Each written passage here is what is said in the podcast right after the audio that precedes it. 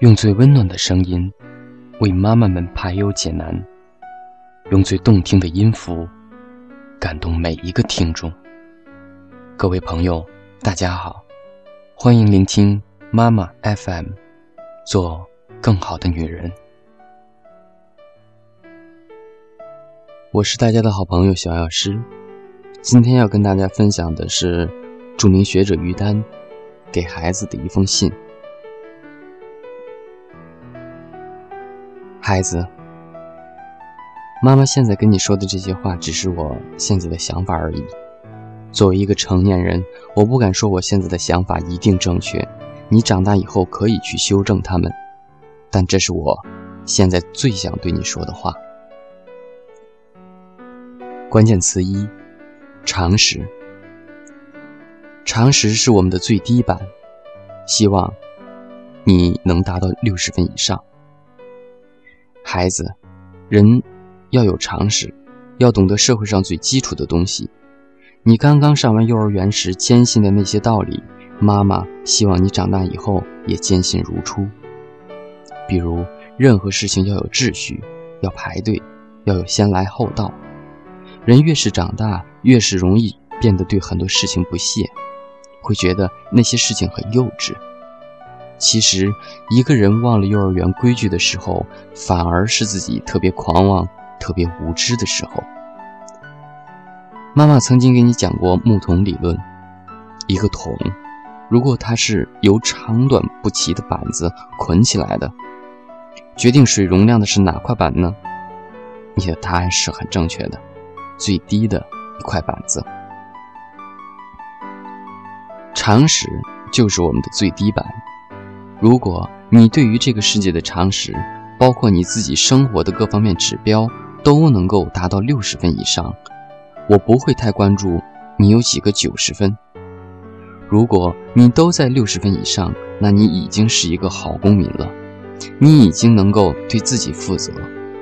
九十分是人生命里的锦上添花，但六十分是人生命里的雪中送炭。我只希望你方方面面都在常识以上。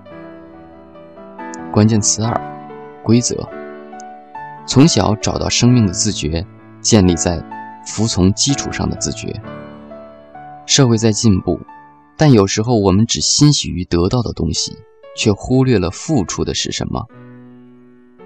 妈妈和你在童年的游戏方式有着天然之别。妈妈小时候是上世纪七十年代。在北京的胡同里，女孩流行玩砍沙包和跳皮筋。橡皮筋一角钱可以买一大把，然后我们一根一根的把它们套起来，连成一根皮筋，从脚踝到腿腕，到大腿，到腰间，到肩膀，可以一直跳到大举。那时穷有穷的玩法，而且我们的玩法很公平，哪一方输了绝对不许耍赖，谁输了。谁就得下来撑皮筋，这是一种游戏规则。现在小区里几乎每个孩子都有一个滑板车，一副轮滑鞋。你们滑到彼此面前打个招呼又散开了。你们拥有的空间越来越大，速度越来越快，但你们已经失去了一个群体游戏的环境。滑板车和轮滑鞋给了你们自由奔跑的速度，却缺少了大家都必须服从的规则。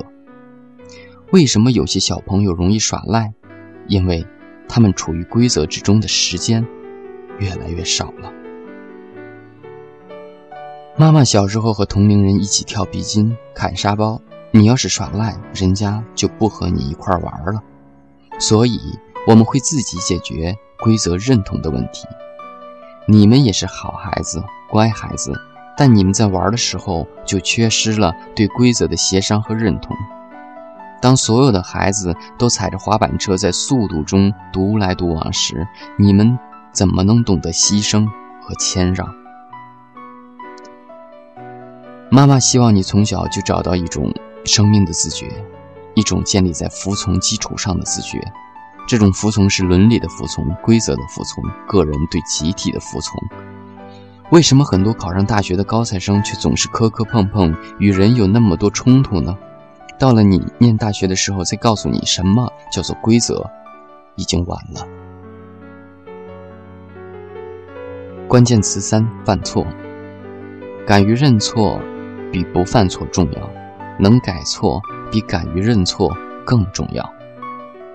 孩子，人犯错是难免的。《论语》里子贡说过：“一个君子犯了错，就像太阳的日食、月亮的月食一样，有过错时人人都看得见，改正后大家照样会仰望他。”所以，妈妈从来不希望你做一个完美的孩子，但妈妈希望你犯错以后能勇敢站出来承担自己的责任，能说一声对不起，这就是勇气。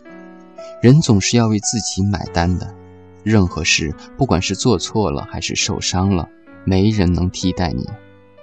最爱你的人也不能替代你。敢于认错比不犯错重要，能改错比敢于认错更重要。这是对自己负责，也是对别人负责。关键词四：生命的修复能力。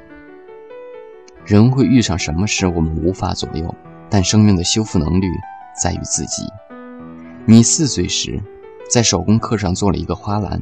有一天，你哐当一声把花篮摔了，花篮一角摔出了一个三角口子，你哇的哭了。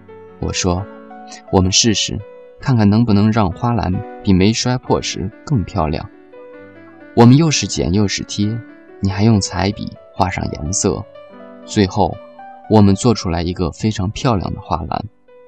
你和我说：“妈妈，我懂了。”哭是没用的，我听了很欣慰，但让我微微郁闷的是，后来家里每逢打坏什么东西，你都特别高兴，说我们试试看能不能让它比没坏的时候更好看。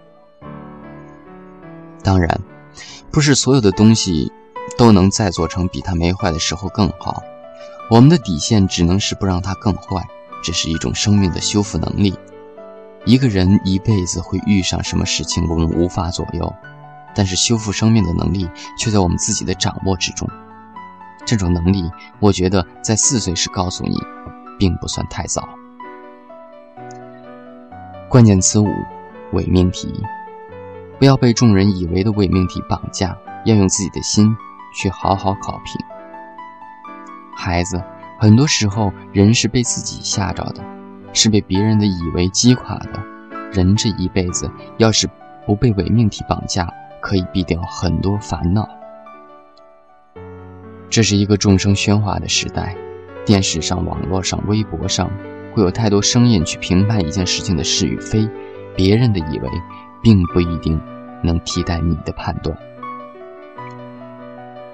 前两天吃饭时，你问过我一个你们小学二年级的四则混合运算题。你说五百二十七减一百零七跟五百二十七减一百加七相等吗？我当时吃着饭，真是不假思索就说相等啊，一样啊。你听了哈哈大笑。你说妈妈，你算算看。我听了筷子认真的想，五百二十七减一百零七是四百二，五百二十七减掉一百再加上七是四百三十四。我惊讶地发现，这两个看起来那么相近的式子，结果却不一样。所以你看，我们以为的事情有多少，其实并不是真相呢？我们总是习惯于以自己的经验去判断一些似是而非的事情。我们常常被自己的以为害了，我们更容易被害的是众人的以为。如果所有的事情用自己的心去好好考评。你长大后会发现，人的烦恼、恐惧、惶惑，很多不安，都是并不存在的伪命题，或者，是即使存在，但没有你想象的那么夸张。关键词六：科学与艺术。保持对科学和艺术的信任，前者使你理性，后者让你得到释放。孩子。妈妈希望你能保持对科学、对艺术的信任。科学能让人避免无知，艺术能让人活得有趣。你曾经在三四岁的时候拉着妈妈看迎春花和连翘有什么区别？你带我看它们的花瓣形状，它们是向上长还是向下长的？你观察之仔细，描述之清楚，令我自愧不如。你也是从三四岁的时候开始喜欢弹钢琴，虽然你后来练琴很辛苦，但那真的是你小时候坚持的。不知道你长大以后对科学和艺术还会这么信任吗？人的一生会遇到无数的困难，一个相信科学的人。不会陷落于愚昧，也可以少掉很多因无知而带来的恐惧。我们今天这个社会，在你小时候还记忆不深的这个社会是喧嚣浮躁的。我特别希望我的学生，那些哥哥姐姐还有你，希望你们长大以后的社会更能理性。每一个公民的理性，其实是从他们信任科学的态度开始的。妈妈是一个数理化学很差的人，但我深信科学能带给人理性。你常说我妈妈会背那么多诗，但我妈妈不会弹钢琴，我很惭愧，这一点我不如你。但我不要求你钢琴一定要过多少级，我只希望你能够保持对艺术的热爱，能在艺术里找到一种释放。不论你长大后遇到多少挫折，甚至受多少伤害，我依然希望你能保持对善良和尊严的信任。你能够救你自己。关键词七：成长比成功更重要。一个人只要生命能成长，就一定有未来。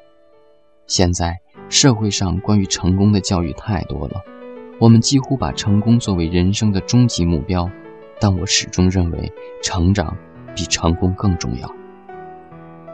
成功或许是一个评判人的标准，但只是成长的一部分标准。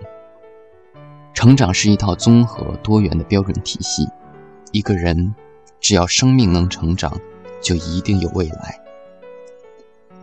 有这样一个故事：一个年轻人对料事如神的老酋长很不服气。有一天，他捉了一只刚孵出来的小鸟放在身后，问老酋长：“我手里的小鸟是生还是死？”他想：“你要说它是活的，我就手指一掐，掐死它；你要说它是死的，我手心一张就让它飞起来。”结果，那位睿智的老人只是宽容的一笑，他说：“生命就在你的手中。”这是一个好故事。它关乎生命的成长。所有时间中最重要的就是当下，所有权利中最重要的就是成长。成长是一个过程，成功是一个结论。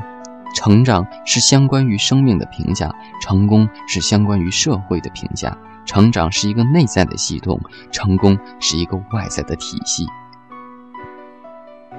妈妈更希望你注重心灵，注重自我，注重人格，而并不是那么在乎外在的标签。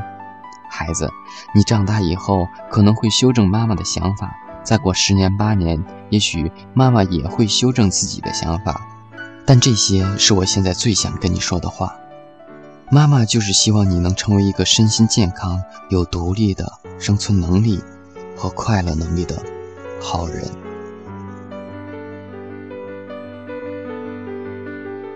妈妈 FM，感谢您的收听。如果你想聆听更多精彩的节目，可以微信关注我们的公众号“妈妈 FM”，小写全拼，M A M A F M。